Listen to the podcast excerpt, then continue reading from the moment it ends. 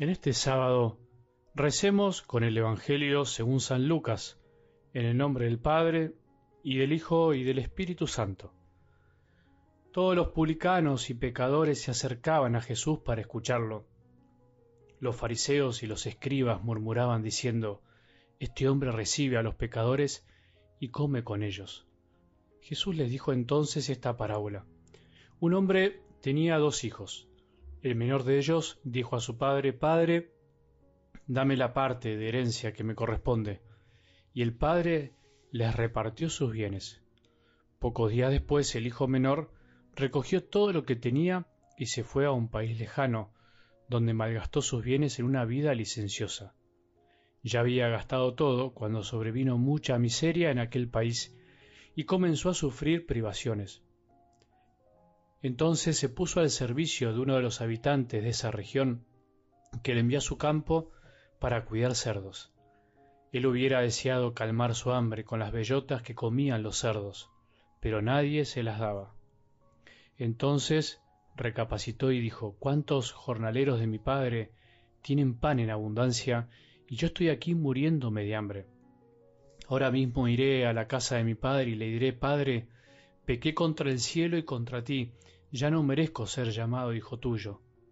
Trátame como a uno de tus jornaleros. Entonces partió y volvió a la casa de su padre. Cuando todavía estaba lejos, su padre lo vio y se conmovió profundamente. Corrió a su encuentro, lo abrazó y lo besó. El joven le dijo, Padre, pequé contra el cielo y contra ti, no merezco ser llamado hijo tuyo. Pero el padre dijo a sus servidores, Traigan enseguida la mejor ropa y vístanlo. Pónganle un anillo en el dedo y sandalias en los pies. Traigan el ternero engordado y mátenlo. Comamos y festejemos, porque mi hijo estaba muerto y ha vuelto a la vida. Estaba perdido y fue encontrado. Y comenzó la fiesta. El hijo mayor estaba en el campo.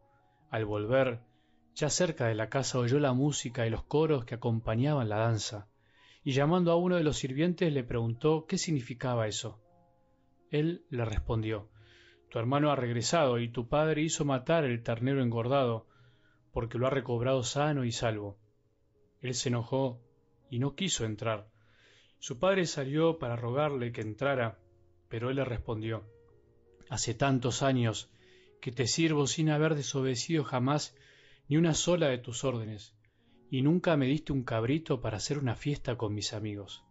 Y ahora que ese hijo tuyo ha vuelto después de haber gastado tus bienes con mujeres, haces matar para él el ternero engordado. Pero el padre le dijo, Hijo mío, tú estás siempre conmigo, y todo lo mío es tuyo. Es justo que haya fiesta y alegría, porque tu hermano estaba muerto y ha vuelto a la vida, estaba perdido y ha sido encontrado. Palabra del Señor.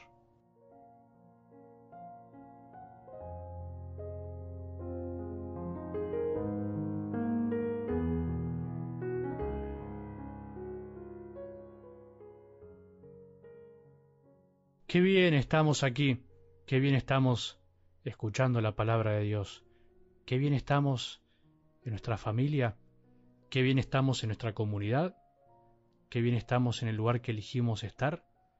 Es una pregunta que podemos hacernos al terminar esta semana.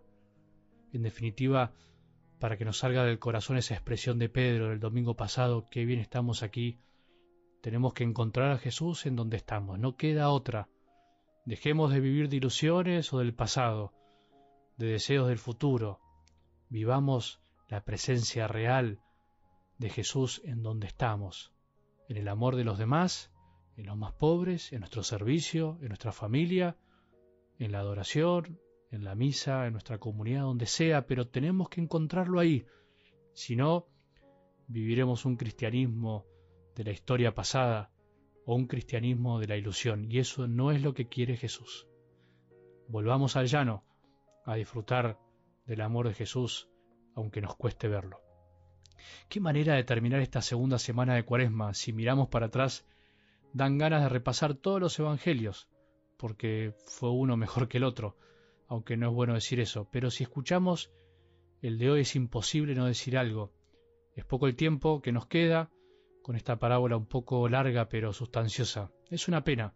No se puede decir tanto en poco tiempo. Lo que sí se puede, lo que sí podemos, es volver a escucharla una y mil veces y pedirle al Espíritu Santo, a Jesús, que nos ayude a reconocer en este relato que es el corazón del Evangelio, el corazón de un Padre, que nos sorprende tanto, que destruye toda la lógica humana de lo que nosotros consideramos justo.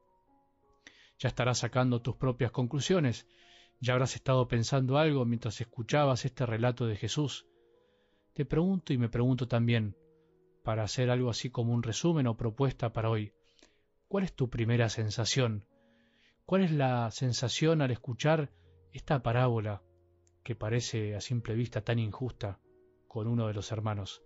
Antes de pensar y reflexionar cómo es posible algo así, ¿qué sentimiento nos aflora?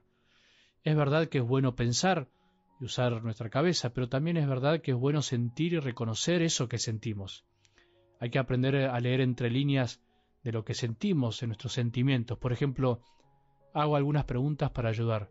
¿Te enoja que este padre sea tan bueno con uno hasta que parece no muy inteligente, que es más bueno con uno que con el otro? ¿Te enoja como al hijo mayor? ¿Te sorprende que el hijo menor, ante tanto amor, se queda sin palabras? ¿Te sorprendes como el hijo menor ante tanto amor? ¿Te quedas sin palabras? ¿Entrarías a la fiesta del hijo menor, del perdonado? ¿O te quedarías mirando desde afuera con bronca sin querer entrar? ¿Entrarías a la fiesta como el hijo menor a disfrutar del perdón como lo disfruta ese padre? ¿Qué haríamos nosotros si nos pasara lo mismo nuestra propia familia? ¿Qué harías vos con un hijo tuyo? ¿Qué harías si sos padre o madre con dos hijos si te pasara lo mismo con uno de ellos? ¿Qué harías si hubieses despilfarrado los bienes de tu padre? ¿Volverías? ¿Con qué cara volverías a hablar con tu papá? ¿Volverías o te quedarías entre los chanchos y el barro eternamente? ¿Te pasó alguna vez? ¿Cuál sería tu reacción al ver que un hermano tuyo vuelve a tu casa a reconocer su pecado? Bronca, alegría, envidia, enojo. ¿Te alegrarías al ver a tu papá recibiéndolo como un rey haciendo una mega fiesta?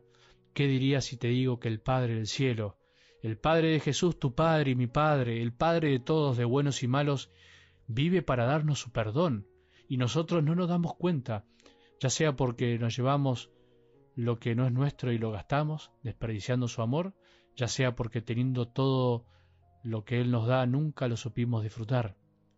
¿No será que vivimos en nuestra propia galaxia de egoísmo y hasta le queremos enseñar a Dios cómo se es buen Dios? ¿No será bueno pedir en esta cuaresma poder llegar a la Pascua y disfrutar de la fiesta que el Padre nos tiene preparada, esa que nos quiere hacer a nosotros y a veces nos empeñamos en arruinar? Sé que llené de preguntas. Bueno, por ahí alguna te ayuda a reconocer que en esa primera sensación o sentimiento que reconociste, podés encontrar la voz de Dios que algo te quiere decir, algo te quiere mostrar de tu corazón, algo nos quiere perdonar, de algo nos quiere sanar que tengamos un buen sábado y que la bendición de Dios, que es Padre misericordioso, Hijo y Espíritu Santo, descienda sobre nuestros corazones y permanezca para siempre.